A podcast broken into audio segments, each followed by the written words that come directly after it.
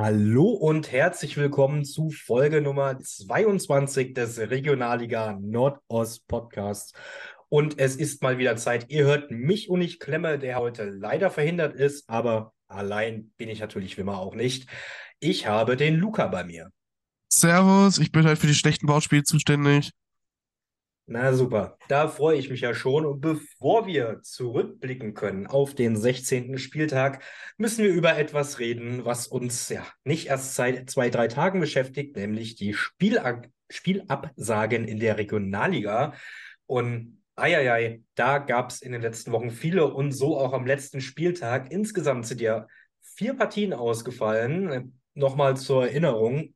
Altkliniker Halberstadt, Lichtenberg 47 Greifswald, Berliner AK Viktoria Berlin und das Topspiel oder eins der Topspiele des letzten Spieltags, BSG Chemie Leipzig gegen Rot-Weiß Erfurt fand nicht statt. Und wir nehmen heute am Dienstag auf. Wir haben es ja schon mal gemacht, dass wir mittwochs aufnehmen, weil da ein Nachholspiel war. Das war ja beim BAK gegen Lok Leipzig. Und so hätten wir es auch gemacht, wenn morgen die Nachholpartie von Lok Leipzig gegen den Chemnitzer FC stattgefunden hätte.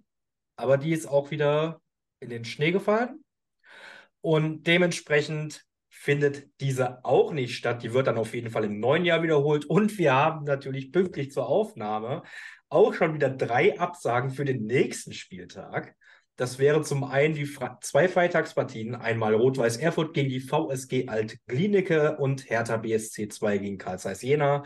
Und am Samstag kann auch Greifswald gegen Mäusewitz nicht stattfinden. Zudem haben wir bereits einen Nachholtermin für Hertha 2 gegen den Berliner AK und das wird der Sonntag, der 22.01.2023 um 13 Uhr sein. Das wäre dann eine Woche vor offiziellen Rückrundenstart.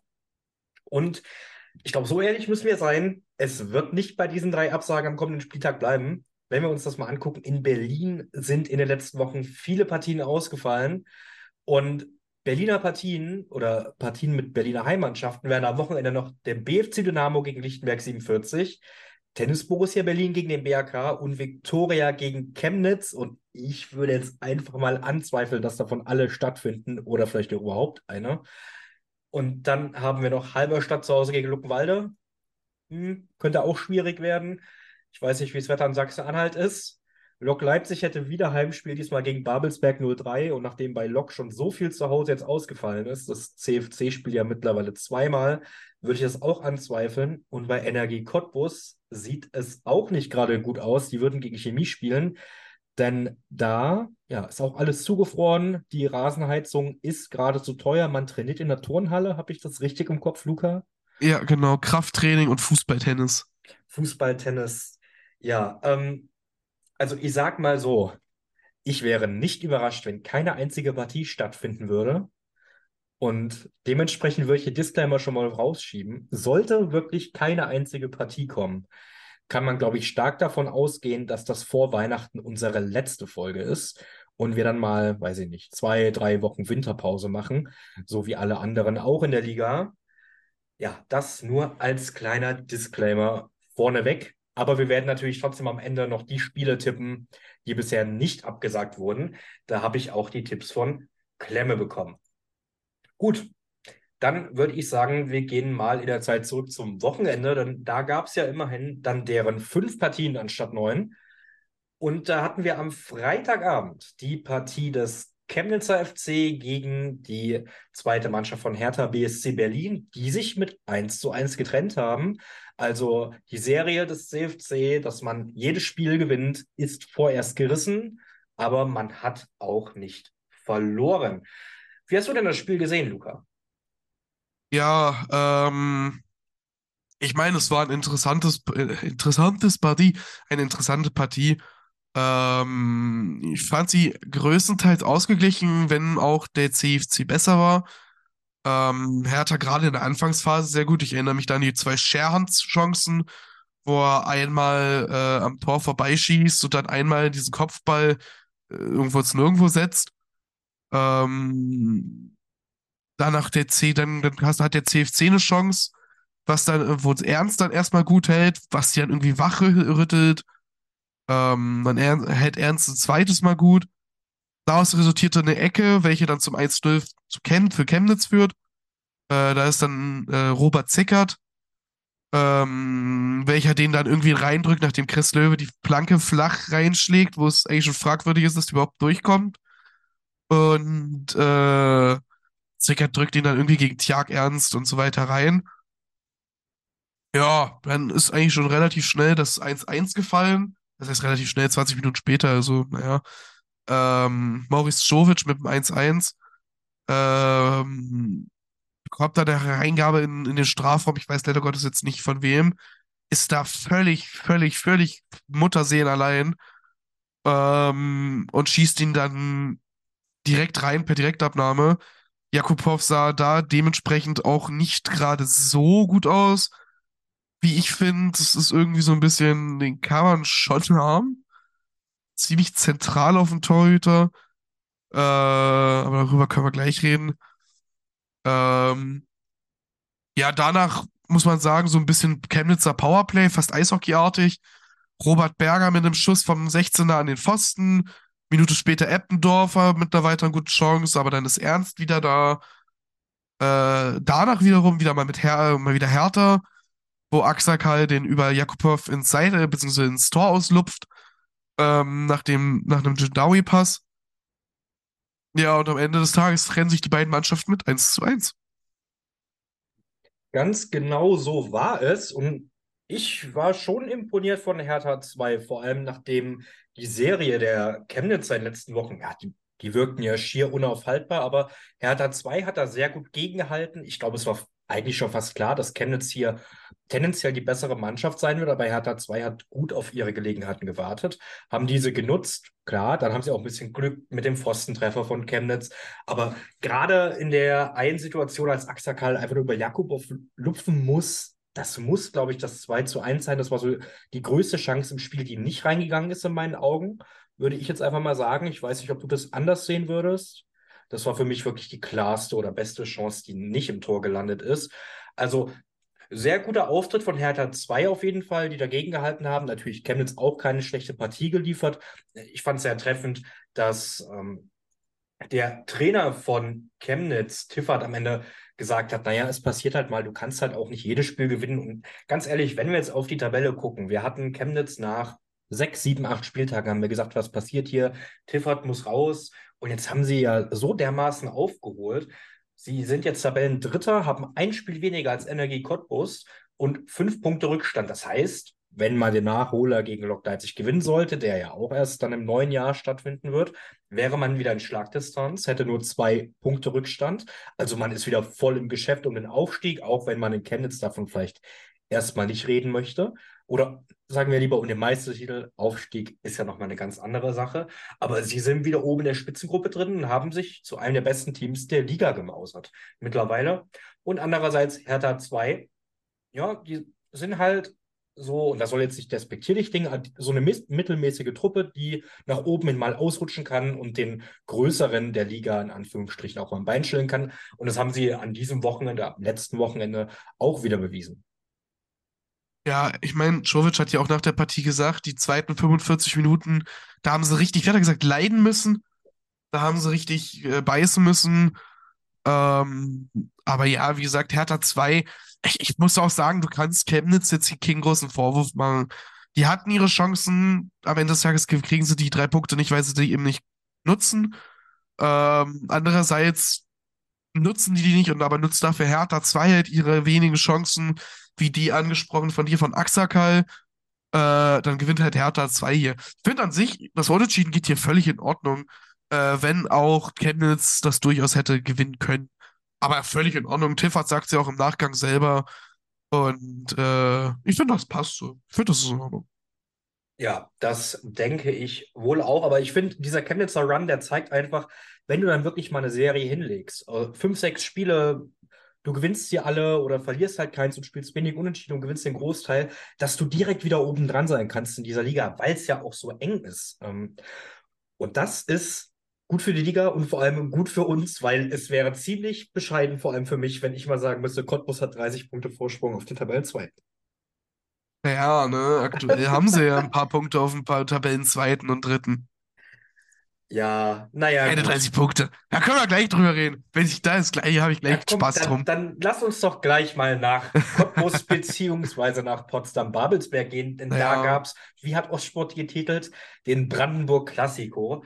Und Ach, ich bitte. glaube, in der deutschen Medienlandschaft, egal wo, egal bei welchem Sender, sobald ein Spiel mehrmals stattfindet, ist es sofort ein Classico, weil Spanien hat den El Clasico, Argentinien den Super Clasico, in Deutschland, weiß ich, der deutsche Clasico, das, nee, das ist ja mittlerweile der, Der Klassiker. Der, Der Klassiker, Klassiker. ist Bayern gegen Dortmund. Aber Brandenburg Classico, ja, da gibt es nur einen. Und den hat Cottbus mit 1 zu 0 beim Erzrivalen gewonnen, nachdem Hildebrand in der 81. Minute das goldene Tor erzielen konnte. Vor, lass mich lügen, ich glaube 4500 ZuschauerInnen. Und gut, da kannst du doch direkt mal loslegen. Wie zufrieden bist du denn mit der Leistung deiner Cottbuser? Bevor ich irgendwas dazu sage, muss ich sagen, ähm, als du am Anfang gesagt hast, wir gehen nach Cottbus und ich dann korrigiere es zu Babelsberg. Ich meine, am Ende ist es irgendwo das Gleiche. Ja, ich meinte damit natürlich so oft- Cottbus-Spiel. So Also- oft wie man, so wie so oft wie man aktuell in Babelsberg und Pots, beziehungsweise Potsdam gewinnt, ist ja, äh, ist am Na, Ende des Tages schon. Also ich, Ach, es war, ich Du, glaube, ein bisschen Stichelei muss man sich jetzt hier auch mal ein bisschen erlauben. ich glaube, es war allen schon klar, was ich, was ich damit gemeint habe. Ja, ja, nee, nee, ich finde das schon gut so, Markus, dass du schon in die richtigen Sphären denkst. Das wird schon. Na, na, na, na, na. Das lasse ich mir nicht unterstellen. Fang mit dem Spiel an, bitte. Ich fange jetzt mehr mit dem Spiel an, ganz genau. Und jetzt wollen wir mal wieder ein bisschen sachlich werden. Weil Fakt ist, und das kann ich direkt schon mal von vorne weg sagen, das war wahrscheinlich eine der schlechtesten Saisonleistungen des FC Energie und wahrscheinlich eine der besten von Babelsberg. Das Ergebnis des, am Ende des Tages ist trotzdem 1 zu 0 für Energie. Woran liegt es? Ähm, okay, ich muss mich hier korrigieren an der Stelle direkt mal. Es war eigentlich nicht eine der besten Saison- Saisonvorstellungen von Babelsberg. Es war einfach nur grottenschlecht von Energie. Ähm, ja, vor allem gerade in der ersten Halbzeit. Also, dieses Spiel hat mich teilweise in den, wirklich in den Wahnsinn getrieben. Es lag vor allem daran, dass Babelsberg hoch angelaufen ist, früh Energie versucht hat zu stören und Energie halt wirklich überhaupt keine Lösung gefunden hat. Also ich weiß nicht, wie viele unzählige Pässe äh, ins linke Seiten ausgegangen sind, aber ich war sehr, sehr, sehr sauer. Ähm, ja, und die erste Halbzeit, muss ehrlicherweise sagen, äh, ja, gut, doch, doch, da ist schon einiges passiert. Wenn ich mich da an Nattermanns Chancen erinnere, gerade seine erste Kopfballchance danach, was waren das, neun Minuten, lass das neun Minuten gewesen sein, die er da, ich weiß nicht wie, so derbe neben das Tor setzt. Ähm, an guten Tagen macht er den wahrscheinlich rein, der Jena Junge. Und ähm, ja, er war ja mein Jena, guck, ich, er war halt mein Jena. Mehr, Wow, Mehr okay. Also ich glaube, Ja. Nattermann wird jetzt weniger mit dem FCC verbunden als beispielsweise mit Lok oder ähnlichen Vereinen. Also ach, keine Ahnung, mit was der verbunden wird. Ich weiß nur, dass er auf jeden Fall nicht den besten Tag hatte. den hat Ja, er wie in Jena gesagt- auch nie gehabt. Hast du jetzt gesagt. Ähm, ja, wie gesagt, ähm, Cottbus dann irgendwann auch mal ansatzweise gefährlich, nachdem Hottmann sich da mal durchtankt, einen Schuss abgibt, aber Klatte ohne Probleme, war zwar hart, aber ja, aus Entfernung unplatziert. Ähm, hat er man, glaube ich, sogar noch eine gehabt, wo er, glaube ich, daneben schießt, aber ich bin mir jetzt gerade gar nicht mehr so sicher. Ja, er hatte auf jeden Fall nicht nur eine Chance, die er vergeben hat, wo er fast Ja, genau, es waren, es waren definitiv mehrere. Es war insgesamt, muss man sagen, einfach, wie gesagt, das habe ich ja gerade schon, nicht absolut nicht sein Tag. Ja, dann geht's schon fast eigentlich in die Halbzeit. Ähm, außer du hast jetzt noch was, was du jetzt gerade in der ersten Halbzeit irgendwie noch ansatzweise erwähnen möchtest. Ja, also ich weiß nicht, ich vielleicht zur ersten Halbzeit grundlegend, also ich weiß nicht, ob es Cottbuser Schwäche war, ich würde eher sagen Babelsberger Stärke, was man auch schon mitten in der Saison teilweise gesehen hat, dass sie einfach sehr gut nach vorne gespielt haben. Du hast halt gemerkt, dass Nattermann kein Fran ist, der dann vielleicht so eine Torchance macht oder höchstwahrscheinlich auch so eine Torchance macht. Ähm, ich, es ist halt, wenn da ein anderer vorne drin steht, geht Babelsberg da auch komplett verdient in Führung. Und das zeigt aber auch für mich wieder, das ist zurzeit das Problem bei Babelsberg. Weil wenn es bei denen besser laufen würde, hätten sie nicht so hoch in Erfurt verloren. Gegen Jena vielleicht den Punkt mitgenommen, der ja, ja, den man auch hätte mitnehmen können, wenn man sich jetzt mal anguckt, wann das Tor gefallen ist für Jena. Dann kann, macht Babelsberg vielleicht das 1-0, dann hat man vielleicht mal das Spielglück, das hat gefehlt und da kamen halt so viele Sachen zusammen. Und also, ich will jetzt nicht sagen, an die Wand gespielt, aber Cottbus war schon die schlechtere Mannschaft auf jeden Fall. Die waren einfach nicht da, die hatten weniger Bock aufs Derby, so wirkte es, auch wenn sich das immer relativ, ja, wie so eine Plattitüde klingt und so leicht sagen lässt. Aber für mich war Babelsberg da die klar dominante Mannschaft in der ersten Halbzeit und muss da mit einem 1 zu 0, wenn nicht sogar höher, in die Kabine gehen. Ja, gebe ich, also wie gesagt, gebe ich recht, wenn Nettermann einer seiner ein, zwei Chancen da macht, vor allem seine, ein, äh, seine eine, die er da halt, wie gesagt, irgendwie neben das Tor köpft, wie auch immer, ähm, weil er da irgendwie im Scheitel rutscht, dann steht es halt 1 zu 0 Babelsberg. Ich weiß nicht, ob es unbedingt weniger Bock ist. Ich glaube halt einfach, dass die Mannschaft nicht darauf eingestellt war, dass Babelsberg so derbe anläuft, so derbe anrennt, weil das hast du auch am Ende gemerkt. Babelsberg war platt. Die, das hat wahnsinnig viel Körner gekostet, dass die ganze Zeit so hoch angelaufen haben, so viel angelaufen haben. Ähm, das hätten sie sich selber belohnen müssen, aber wie gesagt, das haben sie nicht. Und das hast du in Halbzeit 2 gemerkt. Ähm, und bevor ich jetzt richtig anfange, woran merkt man, dass ein FC Energiespiel, jedenfalls in der ersten Halbzeit, nicht gut war? Pele Wollitz wechselt zur Halbzeit und gleich zweimal. Ähm, Wehling für Abu Alpha und Jucke für Eisenhut. Äh, was ich, wo ich gleich schon mal sagen muss, es würde mich nicht wundern, wenn Abu Alpha sollte Wehling so weitermachen, ähm, dass Abu Alpha für Wehling äh, jetzt öfter spielt, vor allem auch Start, in der Startelf kommt, weil Wehling ehrlich gesagt das ganze Spiel und jetzt auch schon länger einfach nicht mehr stattfindet und irgendwie einfach nur noch untertaucht. Da würde ich mal Ähm, kurz einhaken, meine Outside-Perspective dazu. Warum spielt Abu Alpha nicht generell mehr? Weil immer, wenn der reinkommt, ist er ja ein super Spieler und macht seine Tore oder hat seine Aktion zumindest so, wenn ich halt irgendwie mal ein Cottbus-Spiel sehe, wenn es dann doch mal im Free-TV kommt oder ähm, ähnliches. Also ich finde immer, wenn Abu Alpha reinkommt, ist er eigentlich der beste oder einer der besten Spieler in der Cottbuser Offensive und er kriegt halt nur das Vertrauen von der Bank. Das finde ich halt irgendwie schon ein bisschen komisch. ich glaube, das ist genau das, einfach das, weil er gerade, das ist ja ein übelster 1 gegen 1 Spieler. Ja, aber du beschneidest dich doch Und irgendwo auch selbst am Ende des Tages, oder nicht? Wenn ja, ich, wie gesagt, ich persönlich, ich persönlich, ich bin, ich bin hier ein armer kleiner Cottbus-Fan, der hier zu Hause sitzt und äh, ab und zu mal ein bisschen was zu kritisieren hat. Und ich persönlich sage, ich würde auch Abu Alpha öfter spielen lassen. Ich tippe mal einfach, dass Wollitz die, die, die, die, die Gewichtigkeit Abu Alphas, wenn er von, irgendwann am Ende etwas gegen Ende von der Bank kommt, mit seiner, mit seiner Spritzigkeit, mit seiner 1 gegen 1 Fähigkeit, einfach höher bewertet, als wenn er von Anfang an auf dem Platz ist. Ich glaube, dass, dass er einfach Abu Alphas Stärke, vor allem gerade im 1 gegen 1, die er hat, einfach nutzt, wenn die Gegner schon so ein bisschen, ich sag mal, ein bisschen weniger Kräfte haben hinten und dass er es so besser nutzen kann. Das ist so meine Erklärung einfach dafür. Ähm, weil Abu Alpha das muss man dazu sagen. Er ist sein 1 gegen 1 Spiel und das macht er hervorragend. Aber er ist teilweise halt auch einfach viel zu eigensinnig. Das merkst du, wenn du, wenn du mal so ein bisschen drauf achtest, das merkst du immer wieder, wie oft er den Ball eigentlich einfach rüberlegen kann und wie viel er eigentlich teilweise draus werden könnte. Aber er trotzdem ins 1 gegen 1 geht und dann auch öfter mal den Ball vertändelt. Und ich glaube, das ist eine der Dinge, die Wollitz nicht so geil findet er findet es super, dass, dass es, er, er liebt diese 1 gegen 1 Spiele, er findet, beziehungsweise er, er, er ist großer Fan davon, aber wenn es dann ein bisschen zu sehr ins Ego geht, dann ist es schwierig. Aber so viel dazu, auf jeden Fall zur zweiten Halbzeit. Ähm, fand ich persönlich Cottbus dann deutlich besser, also was ist deutlich besser, also deutlich besser im Vergleich zur ersten Halbzeit. Ähm, das Spiel war dann ausgeglichener. Cottbus konnte auch mal über die Mittellinie mal kommen, bisschen öfter. Aber am Ende des Tages wirklich gefährliche Situationen gab es auf beiden Seiten nicht. Es gab ein paar harmlose Standards, hüben wie drüben, äh, um mal den Kicker zu zitieren. Aber mehr gab es nicht, mehr passierte nicht. Nach 60 Minuten gab es mal einen Schuss von Chakmak, äh, welcher dann aber in den Arm von Beet gelandet.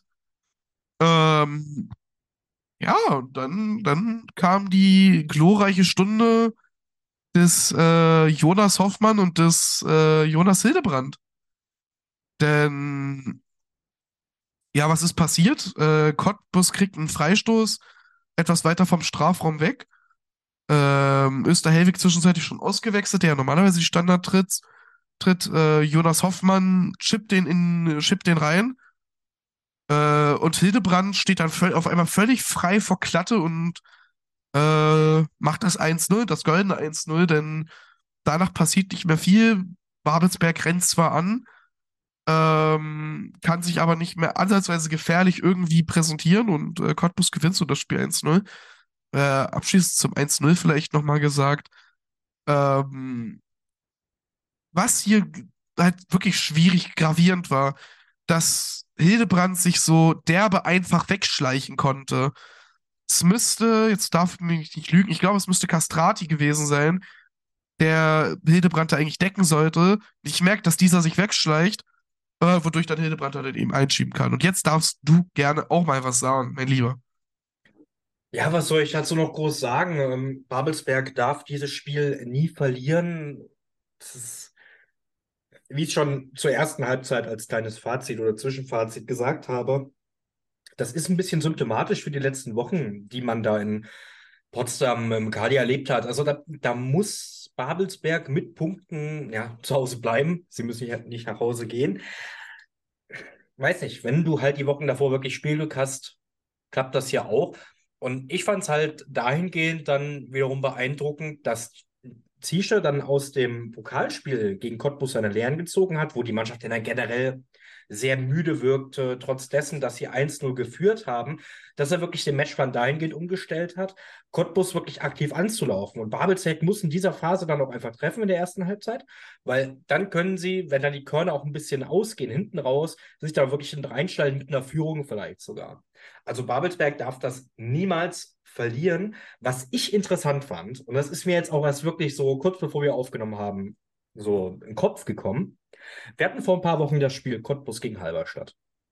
Und da hat sich Belle Wollitz äh, danach hingestellt und hat gesagt, die schlechteste Leistung und wie kann das sein? Und war richtig wütend und man dachte, er frisst äh, den Reporter, der da stand und will seine Mannschaft köpfen. Und jetzt stellt er sich, das fand ich super unterhaltsam, in einem Spiel gegen einen viel besseren Gegner. Da müssen wir uns ja nicht so machen, Babelsberg ist viel besser als Halberstadt. Stellt er sich hin und sagt komplett cool und null wütend, ja, also Babelsberg war in der ersten Halbzeit viel besser. Und ich dachte mir, okay, das verstehe ich komplett. Das finde ich gut, dass er das auch sagt, weil das haben ja alle so gesehen. Aber warum rastet er bei dem 4 zu 0 gegen Halberstadt komplett aus und jetzt bei dieser No-Show in der ersten Halbzeit gegen Babelsberg nicht? Ähm, also fand ich einfach nur eine witzige Side-Note. Am Ende des Tages muss man, glaube ich, auch nicht größer machen, als es ist. Aber Cottbus gewinnt hier und ich glaube, da können auch alle Energiefans, die hier vielleicht zuhören, können es unterschreiben, wenn sie die Fanbrille ein bisschen abnehmen. Mehr als glücklich bei Babelsberg 3. Ähm, mhm, um dazu ein bisschen was zu sagen, also nur schnell, dann können wir auch gleich zu, äh, können wir auch gleich weiterspringen. Es geht also zum einen, du kannst auf jeden Fall das Pokalspiel gegen Babelsberg nicht mit dem vergleichen. Das waren zwei völlig unterschiedliche Mannschaften, das hast du gemerkt. Ja, klar, aber ich meine also, ich mein ja nur im Vergleich von der Spielanlage Babelsbergs. Ja, das kann man, denke ich, schon vergleichen, wie die Mannschaft rangehen wollte an das Spiel und was, wie Ziesche sie eingestellt und was sie trainiert haben. Ja, und aber das Ding ist, und das muss man halt sagen, ich glaube, ba vielleicht wäre Babelsberg ähnlich gegen Energie aufgetreten. Hätte, ähm, hätte, hätte, hätte Babelsberg hätte Nattermann dieses, dieses, diesen Kopfball reingemacht, das 1-0. Ich glaube, das Spiel wäre ähnlich abgelaufen. Ich glaube, da sehe ich so ein bisschen das Problem. Gegen Energie funktioniert es jedenfalls mittlerweile nicht mehr so wirklich, sich hinten reinzustellen und zu beten. Das funktioniert nicht. Gegen Energie hilft, und das hast du vor allem in der ersten Halbzeit gesehen, früh anlaufen, früh stören, früh pressen, richtig auf den Sack gehen. Das hilft. Ähm, wenn du dich hinten reinstellst, dann ist halt schwierig. Dann passiert sowas, wie gesagt, du darfst, die, du darfst diese Mannschaft nicht spielen lassen, also den FC Energie, das darfst du nicht. Weil dann spielen die sich irgendwann fest, dann spielen sie sich, belagern die dich irgendwann in deinem eigenen Strafraum und irgendwann passiert irgendwas Dummes. Und dann lass es 1-1 stehen. Das ist so das Ding. Ähm, weshalb ich sage, dieses Spiel war halt wesentlich anders, weil Babelsberg einfach nicht geführt hat und dadurch die ganze Zeit angelaufen ist. Ähm, so viel dazu. Zum anderen, ich glaube, also zum einen du hast hier gewonnen, das ist schon mal wichtig. Das, das besänftigt Wollitz prinzipiell hier schon mal. Ähm, zum anderen, ich glaube, es liegt vor allem am Qualitätsunterschied Babelsberg von der Brisanz, also vom Derby her, als auch von der spielerischen Qualität her hat eine ganz andere Bedeutung, eine ganz andere, ganz andere, ist eine ganz andere Sache als gegen Halberstadt. Halberstadt ist, so als mir tut, ähm, auf dem besten Weg dahin, aus der Regionalliga abzusteigen ähm, und spielen wirklich teilweise wirklich einen, einen Haufen Mist zusammen. Ähm, und ich glaube, das ist das, das ist dieser Unterschied, dass, dass Wallets diesen Qualitätsunterschied merkt und ähm, vielleicht auch teilweise er hat ja in der, äh, gegen Halberstadt damals sehr viel kritisiert gehabt, dass die Mannschaft seinen Anweisungen, also dem, was, was trainiert wurde, einfach nicht gefolgt ist, diese Abläufe und so weiter. Da hat er sich damals sehr drüber abgefuckt. Und ich glaube einfach vielleicht auch so ein bisschen, dass er bei diesem Babelsberg-Spiel vielleicht so ein bisschen sich selber die Schuld gibt, dass er sie vielleicht in der ersten Halbzeit ein bisschen falsch eingestellt hat. Ich, das, das glaube ich, deswegen, dass, deshalb er nicht so sauer ist. Es war ja nach dem Schlusspfiff, es war ja wahnsinnig enthusiastisch. So selten habe ich ihn, so habe ich ihn selten gesehen nach einem, nach einem Sieg, wie, wie glücklich er war. So viel dazu. Und jetzt, äh, außer du möchtest noch was sagen, aber sonst können wir damit abschließen und weitermachen. Nee, ich würde jetzt nicht mehr viel dazu sagen. Ich würde jetzt nach Ostthüringen springen und das zweimal in Folge. Aber zuerst fangen wir beim ZFC Meuselwitz an. Die haben nämlich gegen Tennis Borussia Berlin gespielt, wobei gespielt hat nur eine Mannschaft oder zu, ja, sich ein Rausch gespielt hat nur eine Mannschaft, denn das war der Zipsendorfer Fußballclub, die mit 5 zu 1 gegen TB gewinnen konnten in der ja, ich glaube, da mache ich jemandem was vor, mit Abstand besten Saisonleistung, nachdem man sich in der äh, am Spieltag davor, nee, zwei Wochen davor, ähm, gegen Viktoria Berlin ja auch nicht belohnen konnte. Das Spiel ist mir so ein bisschen im Kopf geblieben, wo man auch viele Chancen hatte. Mein Gott, haben sie die hier genutzt. TB 5 zu 1 abgeschossen. Für viele Leute ist die Nummer 7 eine Glückszahl, für TB nicht. Und das war das siebte Mal mit vier oder mehr Gegentoren in dieser Saison. Und wir sind jetzt bei 16 Spielen von TB. 54 Gegentore. Das sind mehr als drei im Schnitt pro Spiel. Und das jetzt gegen ein ZFC Mäusewitz, das davor in 15 Spielen 16 Mal getroffen hat. Eieiei.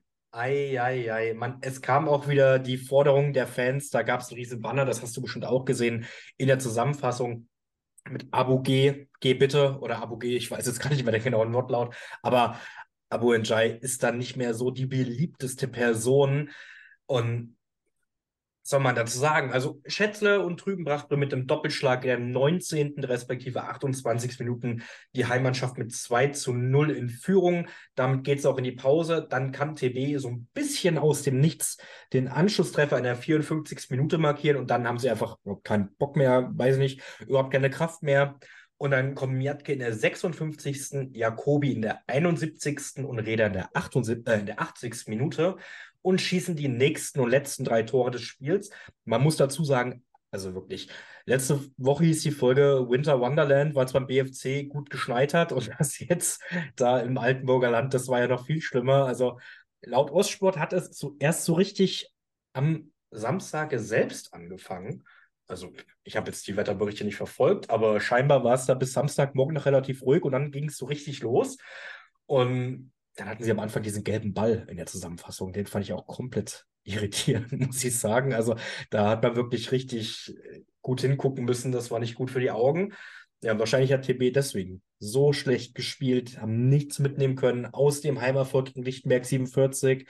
Keine positive Energie und boah, also wie gesagt, ich gehe davon aus, es finden wenige, wenn überhaupt, Spiele am Wochenende statt. Und wenn TB am Wochenende nicht spielt, am kommenden, muss das das letzte Spiel von Abu Njai gewesen sein. Ich möchte nur fürs Protokoll sagen, der Mann wirkt super sympathisch auf mich und hat bei Tasmania letztes Jahr, bis er gegangen ist, eine gute Arbeit geleistet. Aber das ist jetzt nicht mehr schön. Das liegt auch nicht alles an ihm. Die Mannschaft hat einfach nicht genug Qualität. Wahrscheinlich oder höchstwahrscheinlich. Was sich auch wieder gezeigt hat in dem Spiel, meiner Meinung nach gegen einen Mäusewitz, das jetzt auch nicht vor Qualität strotzt. Das heißt, ein Mäusewitz, das jetzt nicht ein Energie Cottbus der Liga ist oder ein Chemnitz der Liga oder weiß ich nicht wer, lässt du dich 5-1 abschießen. Aber Njai muss, glaube ich, gehen. Das ist das Beste für die Mannschaft. Ja, ähm, was, was soll ich dazu noch großartig sagen? Du hast völlig recht. Diese Mannschaft, ich meine, klar, Abu Njai wird hier nicht frei von Fehlern sein und die einfachste und simpelste Lösung ist nun mal immer den Trainer zu feuern, weil du kannst dich die ganze Mannschaft feuern. Weil das müsstest du. Diese Mannschaft hat bis auf wenige Ausnahmen einfach keine Qualität. Diese Mannschaft hat vor allem, beziehungsweise ich muss hier, ein, einen Mann möchte ich hier bitte ganz kurz einfach mal als die ärmste Sau der Regionalliga Nordost betiteln, ist Karl Motherfucking Albers. Diese arme Schwein muss wirklich einiges über sich ergehen lassen. Der Mann hat zwei rote Karten allein die Saison gekriegt, wo ich sage, das sind beides keine roten Karten. Der Mann hat mehr Gegentore gefressen. Und diesen Vergleich, den ich gerade bringen würde, darf ich nicht bringen. Aber ähm, dieser Mann hat mehr Gegentore gefressen als wahrscheinlich Energie und äh, wahrscheinlich noch irgendwie sowas wie BRK zusammen. Soll ich das kurz einordnen? Also ich Ja, weiß bitte. nicht, er hat ja dann ein paar Spiele auch gefehlt wegen seinen sehr diskutablen roten Karten, nennen wir es so. Aber ich sag mal so, TB hat die schlechteste Defensive mit 54 Gegentoren. Und ich hoffe, du hast jetzt die Tabelle nicht auf beim Kicker oder so. Was denkst du? A, wer hat die zweitschlechteste Defensive der Liga, gemessen an Gegentoren? Und B, wie viele sind das? Rate mal. Einfach mal Wie viel hat jetzt TB nochmal? 54? Vier- 54 nach 16 Spieltagen. Klar, die haben ein paar mehr Spiele als beispielsweise andere Mannschaften, wo jetzt schon ein, zwei Mal Spiele ausgefallen sind. Aber was denkst du denn? Wer ist die zweitschlechteste Defensive und wie viele Gegentore sind das? Da dürfen jetzt auch alle, die hier zuhören, mal für sich mitraten. Ich lasse ein paar Sekunden Zeit. Ähm, Bitte nicht im Kicker oder so gucken. Nein, ein nein, nein, nein, ich nicht. Ich, ich, wie gesagt, ich habe meine Hände unterm Tisch. Ähm, Oh, also, aber wie dein. Oh, jetzt sind sie Oh, so, auf, attraktiv auf. bist du auch rate, nicht. Rate mal, rate Nee, mal. aber jetzt mal ernsthaft. Ähm, ich glaube, es ist Halberstadt. Ähm, das Äh. ist, lass mich noch mal kurz fact-checken, das ist korrekt. Wie viele Gegentore sind es? Ich sag 38. TB hat 54, Halberstadt hat deren 34. Oh, Licken, Alter. Die haben zwei Puh. Spiele weniger. Okay, das muss man ja auch sagen. Ich ärgere mich gerade mehr darüber, dass ich, dass ich knapp dran vorbei bin. aber, aber dennoch, ähm, zwei Spiele weniger, aber auch 20 Gegentore weniger. Und ich glaube nicht, dass Halberstadt zweimal 10-0 weggeschickt wird. Also das nur, um das mal wirklich in den Vergleich zu stellen. Und TB ist vor Halberstadt. Die haben sieben Punkte. Halberstadt hat deren drei. Was zum Teufel? Und die haben auch die zweitschlechteste Offensive. Da Halberstadt zehn Tore geschossen und TB und das fand ich überraschend, Lichtenberg, beide 13. Dennoch, was soll man zu dem Spiel groß sagen? Ich, bei einem 4-0, 5-0, 5-1, 6-1, wie auch immer, ist es immer, gibt es immer nicht so viel zu reden über die große Perspektive. Meuselwitz komplett überlegen, Hut ab, was da in den letzten Wochen passiert ist. Ich glaube, der Startschuss, nee, das Spiel gegen Jena, der 2 zu 1 Erfolg, war, das, war der zweite Sieg in Folge. Ich glaube, davor haben sie noch eins gewonnen, oder? Ich weiß es Oh. jetzt gerade gar nicht. Äh, rede gute Frage, was, nächste guck, Frage. Ich guck mal schnell nach. Du, du, du googelst schnell nach und ich äh, rede so lang und sage derzeit, äh, viel kannst du nichts sagen. Meuselwitz kann ja, wenn sie wollen, noch höher gewinnen. Ich erinnere an diesen Doppelpfosten von Schätzl und Trübenbach. Ähm, das 2-1 ist halt dadurch begünstigt, also wo TB den Anschlusstreffer durch äh, Dewald macht, ist halt dadurch begünstigt, dass der äh, ZFC-Keeper Fietz sich völlig verschätzt und der dann irgendwie dumm über ihn rübergeköpft wird. Ja, aber ganz im Ernst, also, was willst du bei 5-1 sagen? TB war Gott und grottenschlecht. Halber, äh, Halberstadt sage ich schon. Meiselwitz war gut. Ähm, und äh, Andi Trübenbach und Florian Hanschel so gefühlt die Lebensversicherung dieses Vereins. Und mehr brauchst du hierzu nicht sagen. Ähm, zum dein Take vorhin noch, ja, du darfst gleich. Möchte nur noch sagen, Halberstadt hat deswegen die schlechteste Offensive, weil sie Justin Eilers im Sturm haben. Mehr möchte ich dazu nicht sagen. Du nutzt jetzt die Chance und klemme so ein bisschen, wenn er nicht da ist. Das hätte ich auch gesagt, wenn er nicht, wenn er da wäre und das Thema aufgekommen wäre. Komm, ich lieg mal was. Wir haben vorhin nämlich geschrieben und über die Absagen in der Liga und er wird es mir überhaupt nicht verzeihen, wenn er das anhört. Ich zitiere kurz. Also es ging halt so, dass vielleicht keine Spiele stattfinden, habe ich gesagt. Und er sagte, ich gebe damit offen zu, dank dieses Winters ist Justin Eilers vor dem Tor nicht mehr das eiskälteste, das die Regionalliga Nordost zu bieten hat. Und ich glaube, Boah. da- Hab ich Schmerzen. Genau. Apropos Schmerzen. Ich war gerade dabei und habe nochmal geguckt. Ich habe ja gesagt, seit dem Jena-Spiel läuft Und das stimmt auch. Das Jena-Spiel am 5.11., da haben sie ja 2-1 gewonnen. Seitdem hatten wir drei, fünf Ligaspiele. Oder nee, seit, danach hatten wir vier Ligaspiele und einmal Pokal. Pokal haben sie gewonnen, davon drei Ligaspiele. Gegen, also insgesamt gegen Jena gewonnen, bei Lok, zu Hause gegen Hertha, bei Viktoria Berlin mehr als unglücklich verloren. Jetzt dieses 5 zu 1.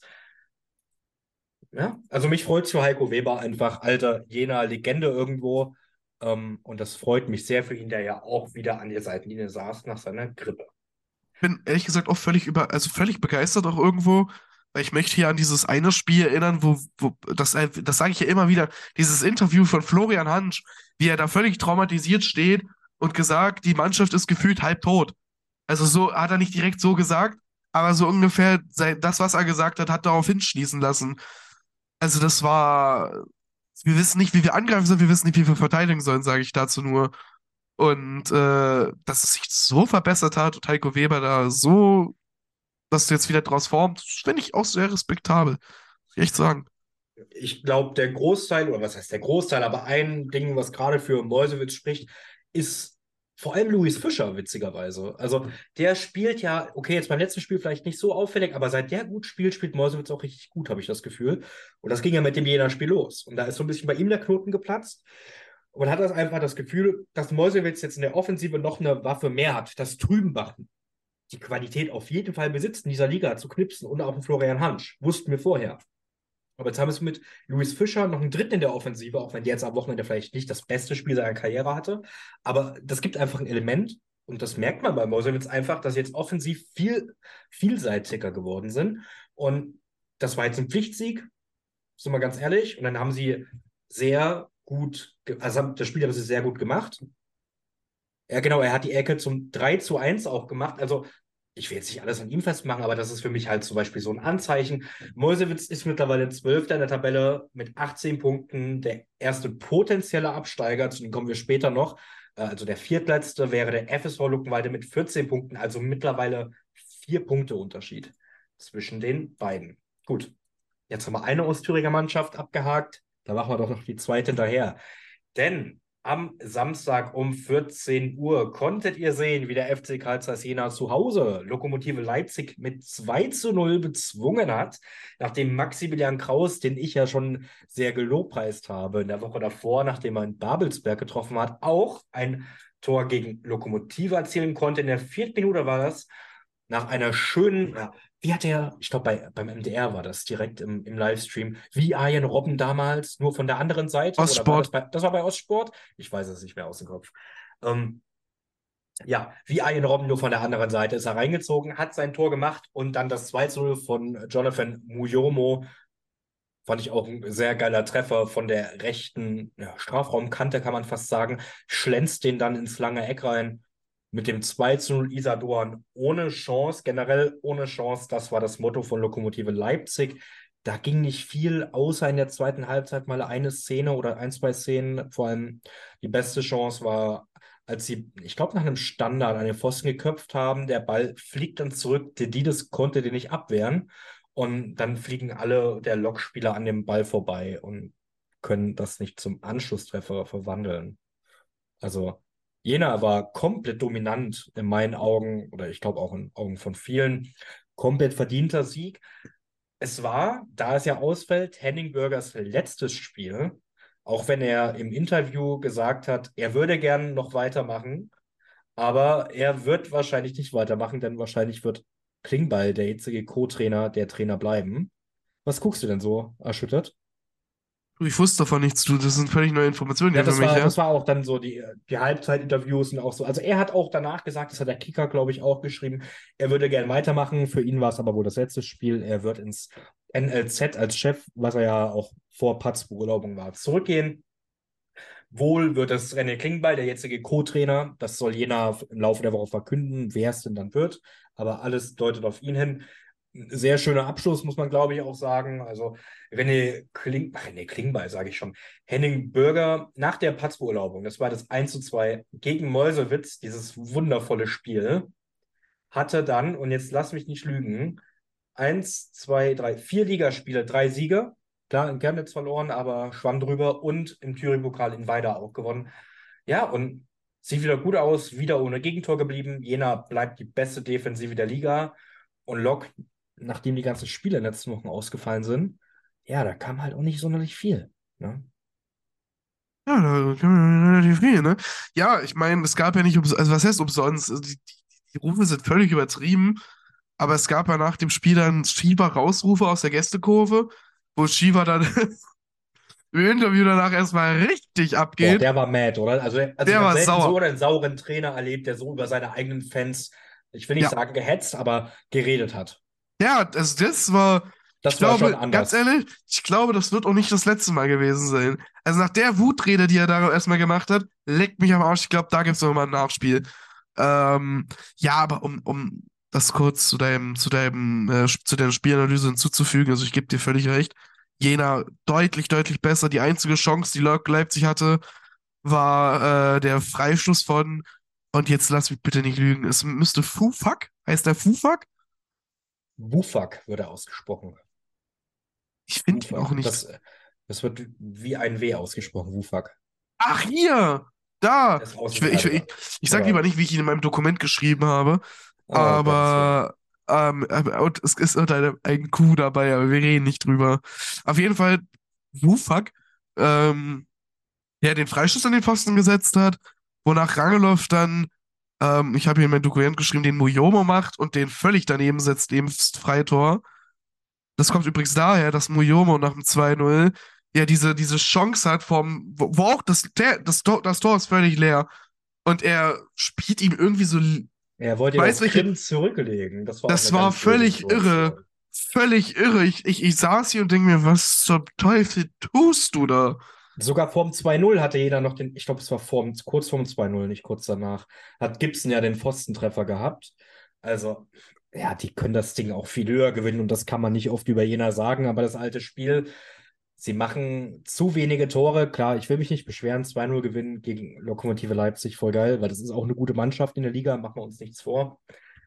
Aber da war auf jeden Fall mehr drin. Was, glaube ich, auch erwähnt werden muss, äh, was schade für Jena ist, Maximilian Kraus, der die letzten Wochen vor allem so unter Henning Bürger richtig aufgeblüht ist und gut gespielt hat, hat die fünfte gelbe Karte gesehen und wird damit im so. nächsten Spiel fehlen. Ja, du, du verkündest jetzt hier irgendeinen Transfer, Alter. nee, aber zu, also äh, Transfers, da wird es, glaube ich, einige in der Liga geben. Ich weiß jetzt nicht bei Jena, aber da gibt es ja ein ganz heißes Ding momentan. Was, äh, das können wir aber nach dem nächsten Spiel machen, so als Off-Topic ein bisschen. Du weißt wieder Weil- mehr als ich, ist wieder Ja, ich typisch. habe ich äh. hab mich wieder bei Liga 3 online durchgeklickt und guckt, welche Drittligisten könnten nur was wegkaufen. Und da bin ich auf den ganz interessanten Artikel gestoßen. Darüber können wir aber nach dem letzten Spiel reden. Ausgehen in Cottbus, aber darüber reden wir mal ein andermal. Ähm, Ich- ich, ich meine, mit nicht so viel über Ex-Jena Cottbus reden. Jena-Spielern hätten wir, ja, ist mir schon klar. Ähm, nee, aber nicht um jeder dabei. ich, ich möchte hier zwei Dinge nochmal erwähnen. Nur nochmal so ein bisschen klein, auch so ein kleines bisschen off-topic. Muyomo zum Beispiel, das ist das Off-Topic-Ding. In der MDR-Version des Tor des Monats ist der unter anderem dabei. Der Volltreffer der Woche Ähm, ist das. genau, Also, Voll oder Volltreffer der Woche, ich Volltreffer weiß der es kein nicht. Tor des Monats. Das Tor der Woche Alles dasselbe. Ähm, ist Muyomo unter anderem dabei. Und ja, wir hatten gerade, wir hatten den Namen gerade. Ich finde Kraus einfach wahnsinnig geiles Spiel gemacht. Also der Typ ist wirklich, der war die ganze Saison schon gut und jetzt belohnt er sich auch mittlerweile mal mit Treffern. Genau so ist es. Gut, dann würde ich das Spiel da erstmal einen Haken setzen und da hat sich dann noch jemand belohnt. Vor ein paar Wochen hat Clemens nämlich gesagt, mal gucken, ob bei Luckenwalde das Ketchup-Flaschenprinzip eintritt. Und man kennt das ja, man hat die Ketchupflasche und schüttelt und es kommt nichts raus und mit einmal hat man den ganzen Brei auf dem Teller. Ja, den ganzen Brei auf dem Teller, den hatte nämlich der BFC Dynamo, weil Luckenwalde. Scheiße. Luckenwalde. Alter. Ja, nee, ja. Oh mein Ist Gott. Ich, ich, ich verstehe, wenn mich jetzt jeder hier judgt und über mich urteilt. Ähm, Luckenwalder 3 zu 2 gewonnen. Zu Hause gegen den BFC hm, konnte man, glaube ich, nicht zwingend so erwarten. Luckenwalder damit, wie erwähnt, mittlerweile 15. Der BFC trotz einer riesen Leistungssteigerung im Vergleich zum Anfang der Saison auf Platz 10 stagnieren sie. Und wäre Luckenwalde im Gebiet des MDR, würde ich sagen, das erste Tor wäre für mich auch eine Nominierung zum Volltreffer der Woche wert. Denn da ist es ja Becker, der den Ball bekommt, mit der Hacke weiterleitet auf Flat, der dann kurz den Kopf hochnimmt. Und es war ja auch nicht die besten Platzbedingungen. Also es war, es lag Schnee Wie immer auf in dem Luckenwalde. Platz. Ja, gut, aber es lag Schnee auf dem Platz. Also ist auch nicht so leicht, so eine schöne Hereingabe zu spielen. Und die bringt er dann, nimmt den Kopf hoch, spielt das Ding auf Goeth. Und der macht das 1 zu 0. Also wirklich sehenswerter Treffer, den kann man sich gerne nochmal angucken. Und dann war es Christian Beck, den wir so oft gescholten haben, der, also ich glaube, Oschbot hat getitelt, BFC regt übers Kacktor auf. Das, ähm, da meinte man das 3 zu 2, auf das wir später kommen. Aber das war auch ein Kacktor. Ich weiß gar nicht mehr, von wem der Ball kam, von Ekale, glaube ich. Ekale köpft den Ach, du meinst- Ball. Weißt das zum Tor von 1 Beck? zu 1, das erste Ja, ja, das Jahr. kam von Ekali, das kam von Das kam von. Ekali. Also erstmal kommt die Flanke rein, dann bedrängt Beck Thoms den Torwart ein bisschen, aber alles komplett fair.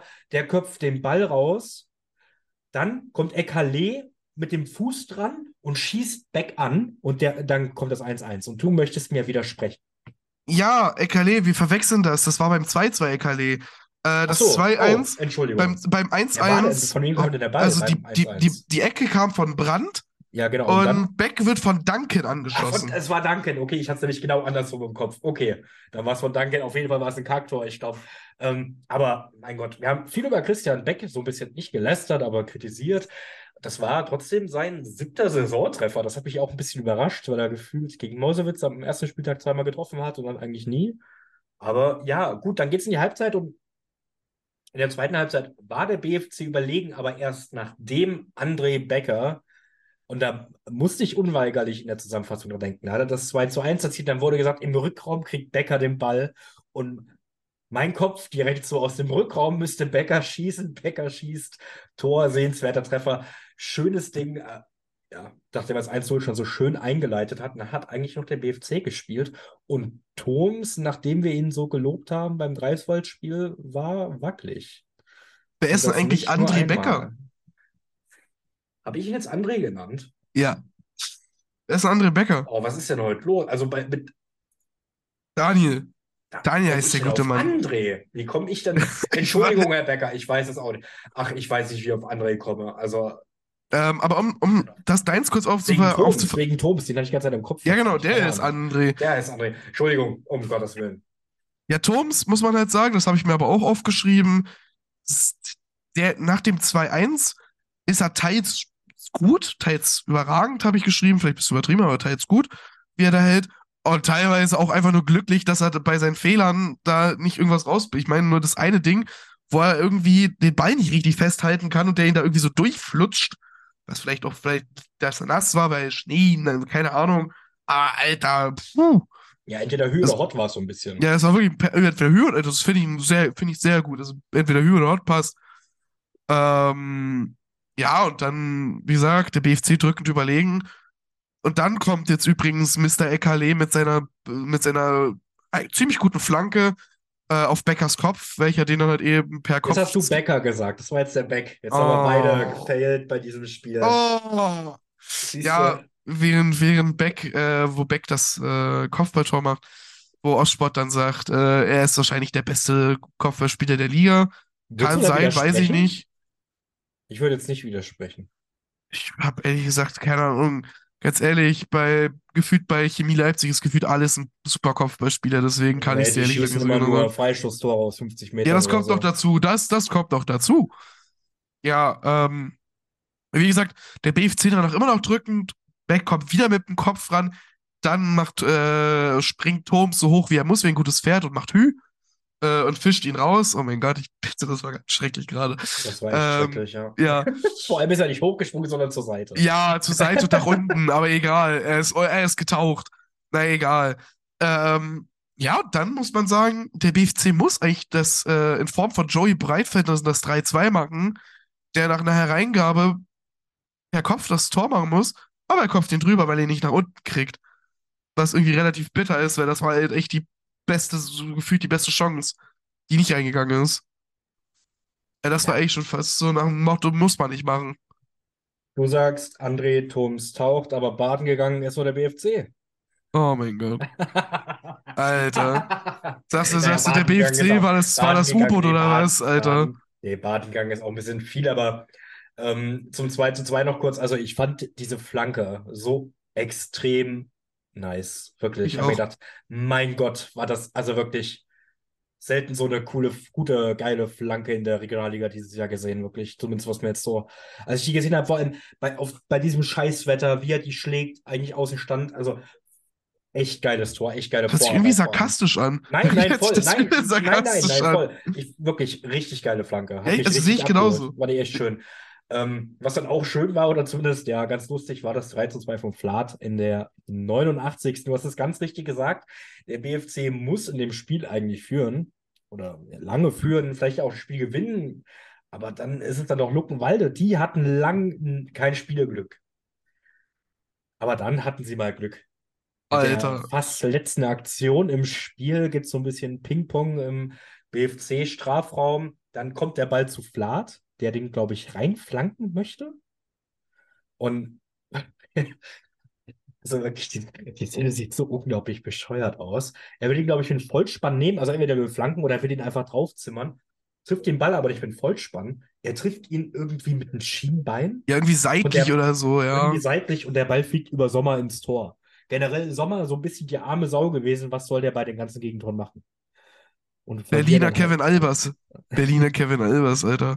Nee, Halt, ja. aber, nee, also ist es ist Karl. wirklich, es Der ist völlig, Karl. es ist, Albers heißt Karl mit Vornamen. wie habe ich ihn jetzt genannt? Kevin. Müsste doch Karl Albers heißen. Ich glaube, er heißt auch Karl. Ich habe ihn vorhin noch Karl genannt. Ja, alles mit Ja. K irgendwie. Karl Albers.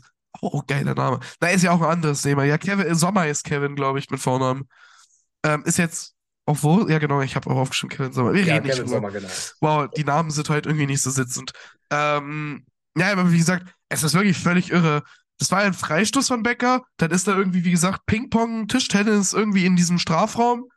Da kommt Flat irgendwie an den Ball, will den reinflanken und trifft den so bescheuert, dass der einfach wirklich, einfach, also einfach wirklich damit Kevin Sommer über Luft und ins Tor geht.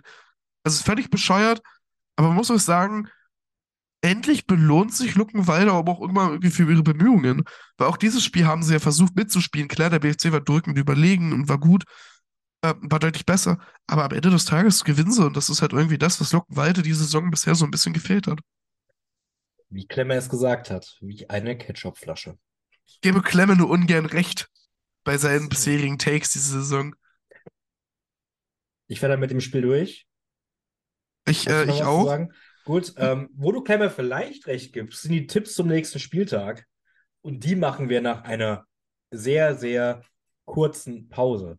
Bis gleich. So, und da sind wir wieder mit dem letzten Spieltag vor der Winterpause. Nummer 17 wäre das. Und wie eingangs erwähnt, haben wir bereits jetzt am Dienstagabend um 20.21 Uhr drei Spielabsagen. Und mal gucken, ob es dabei bleibt. Und wir tippen jetzt einfach mal die Spiele, die noch nicht abgesagt wurden. Und da ja am Freitag zwei ausfallen mit Beteiligung der Thüringer Mannschaften, bleibt da nur noch Germania Halberstadt gegen den FSV 63 Luckenwalde. Und Luca, macht Luckenwalde so weiter? Ja, ähm, weil es Halberstadt ist und Justin Eilers da spielt. Deswegen sage ich äh, 1 zu 0 Luckenwalde. Keine Becker, Geraldo. Der Geraldo Becker von Luckenwalde macht das. André, Daniel, Geraldo, wie auch immer, der macht's. Klemme sagt da ähnliches. Der ist bei einem 3 zu 1 für Luckenwalde gelandet und ich bei einem 2 zu 0. Eigentlich hätte Hertha 2 gegen Karl Jena übertragen werden sollen. Das kann man ja auch noch kurz erwähnen, denke ich, bei Funke Medien. Germania Halberstadt gegen Luckenwalde wird nicht übertragen. Ganz kurz, ich wette Mhm. mit dir, Clem hat ein, auf ein Tor Halberstadt getippt, einfach nur weil so Justin Eilers Treffer, weißt du? Ich wette es mit dir, dass er das deswegen gemacht hat. Da müssen wir ihn zukünftig mal fragen. Bei wie vielen Toren ist Justin Eilers? Zwei oder drei? Zwei oder drei, ja. Ja. Gut, dann sind wir aber auch schon am Samstag. Samstag, 13 Uhr, haben wir den BFC Dynamo zu Hause gegen Lichtenberg 47, die am letzten Wochenende ja nicht gespielt haben. Denkst du, dass der BFC zurückschlagen kann oder gibt es eine Muratik Masterclass? Boah, in der Zeit gab es so wenig Muratik Masterclass. Eigentlich hätte ich doch, äh, hätte ich echt doch darauf tippen müssen. Ähm, aber habe ich nicht. Ich habe 2-0 für den BFC getippt, ganz langweilig, ganz Standard, keine Überraschung. Ich habe auch ganz langweilig, ganz Standard, keine Überraschung. 2 zu 0 für den BFC getippt, genauso wie du. Klemme hat es ein bisschen knapper. Der hat ein 2 zu 1 Heimerfolg für den Vorjahresmeister. Dann 13 Uhr, wie gesagt, Greifswald-Meuselwitz ist abgesagt. Dann sind wir bei Tennis Borussia Berlin gegen den Berliner AK und da hat Clemens einen 2 zu 1 Auswärtserfolg für den Berliner AK getippt. Ich bin da bei einem, lass mich lügen, 2 zu 0 für den BRK rausgekommen. Und wie siehst du das denn? Kann der BRK zurückschlagen nach vielen Niederlagen und Spielabsagen? Ich mache etwas, was ich sicherlich, ich bin Oh mir. 100% sicher, nächsten, nächste Folge bereuen werde. Aber ich tippe auf ein, werde festhalten, 3 zu 3. Ja. 3 zu 3. Um, um ehrlich zu sein, hatte ich erst 3-0 BRK da stehen. Da habe ich mir gerade gedacht, hm, der BRK ist in letzter Zeit, hat jetzt nicht viel gespielt, hat viel Spielabsagen gehabt und äh, ist irgendwie so in der Formschwäche und so im Loch. Ja, wieso einfach mal nicht? Also glauben tue ich da irgendwie nicht dran, aber ich tipp's einfach mal. Und wenn's, wenn's glatt geht, dann, keine Ahnung, Victory Laps. Mehrmals. So machen wir das mit den Victory Labs. Äh, Mal gucken, ob jemand bei Lokomotive Leipzig gegen den Babels, gegen Babelsberg 03 Victory Labs laufen kann. Das Spiel findet Samstag um 14 Uhr statt. Es ist ein bisschen komisch, weil normalerweise sagt man, naja, wenn es halt Samstag 14 Uhr ist, wird es übertragen. Es gibt jetzt keine Meldung vom MDR oder von Ostsport, dass das Spiel übertragen werden könnte. Also, wenn es überhaupt stattfindet, nachdem es in Leipzig jetzt öftermals abgesagt wurde, wir gehen aber jetzt einfach mal davon aus, ich bin bei einem 1 zu 1 rausgekommen. Lass mich gucken. Klemmer hat einen 2 zu 1 Heimerfolg von Lok gegen Babelsberg. Und wie siehst du das? Wir beiden laufen ziemlich synchron, diese Aufnahme. 1 zu 1. Ja, ich finde 2 zu 1 Lok auch wagemutig, nennen wir es mal so. Gut, dann sind wir beim Sonntag um 13 Uhr und wenn die Cottbuser aus der Turnhalle mal entlassen werden, dann dürfen sie nämlich zu Hause gegen die BSG Chemie Leipzig spielen, die am letzten Wochenende ja auch nicht eingreifen durfte oder die letzten zwei Wochen sogar schon nicht. Und da habe ich einen 2 zu 1 Heimerfolg für Energie Cottbus. Klemmer ist bei einem 1 zu 1 Unentschieden. Ich glaube, hat Cottbus bis jetzt jedes Heimspiel gewonnen? Ja. Gewonnen haben sie alle, ne? Ja. Genau. Denkst du, die Serie wird fortgeführt? Ich habe es jedenfalls getippt. Also ich habe auch einen Tordifferenz, aber zwei Tore mehr als du. Und zwar ein 3 zu 2 Erfolg. Das ist doch mal eine Ansage. Ähm, das Spiel ist auch ganz witzig, weil vor ein paar Wochen gab es ein Interview mit Reiko Richter vom MDR und der hat gesagt, das ist schon, weiß ich, vier, fünf Wochen her, wir übertragen noch 18 Spiele oder was oder über 10 Sp oder nee, sorry, 10 Spiele bis zur Winterpause und da war das Spiel erst angekündigt, aber jetzt bei Sport im Osten oder beim MDR auf der Website taucht das Spiel nirgends auf. Ich weiß jetzt nicht, ob es ist, weil man denkt, dass es ausfällt, aber vor ein paar Wochen war noch angekündigt, dass dieses Spiel vom Mitteldeutschen Rundfunk übertragen werden sollte. Falls es dann doch stattfindet, haltet die Augen und Ohren einfach mal offen. So, zum Abschluss des Spieltags haben wir noch Viktoria Berlin gegen den Chemnitzer FC und da würde ich dir einfach mal den Vortritt lassen. Oh, das bin den Vortritt, das ist nicht gut. Ähm, ja, Chemnitz ist Chemnitz jetzt gerade wirklich nur ähm, unglücklich gegen die Hertha unentschieden gespielt. Ich sag, die setzen den positiven Trend fort, äh, besiegen diesmal die Berliner Mannschaft und äh, sagen ihnen 3 zu 1. 3 zu 1. Clemens und ich sind uns komplett einig. Wir sagen beide 2 zu 0 Chemnitz, aber wir sind uns da ja alle relativ einig eigentlich. Dass Zwei Tore das Differenz, ja. Genau.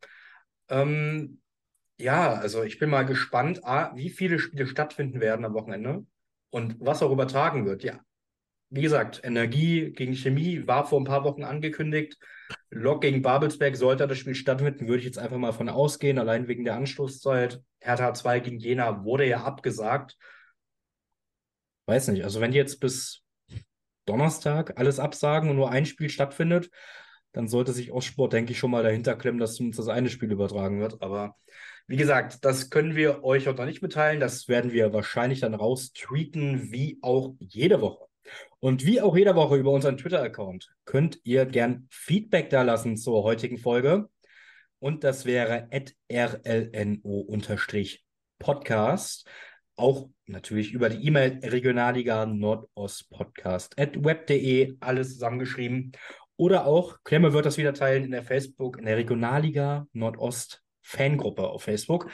Da würdet ihr die Folge teilen, da könnt ihr auch gern mit uns diskutieren. Und hast du noch was zu sagen? Oh, nee, eigentlich äh, diesmal nicht, nee. Diesmal, diesmal, wir haben schon so viel gesagt heute wieder. Ähm, gut, dann würde ich sagen, wir sind bei jetzt sprachlos und sagen bis nächste Woche. Ciao.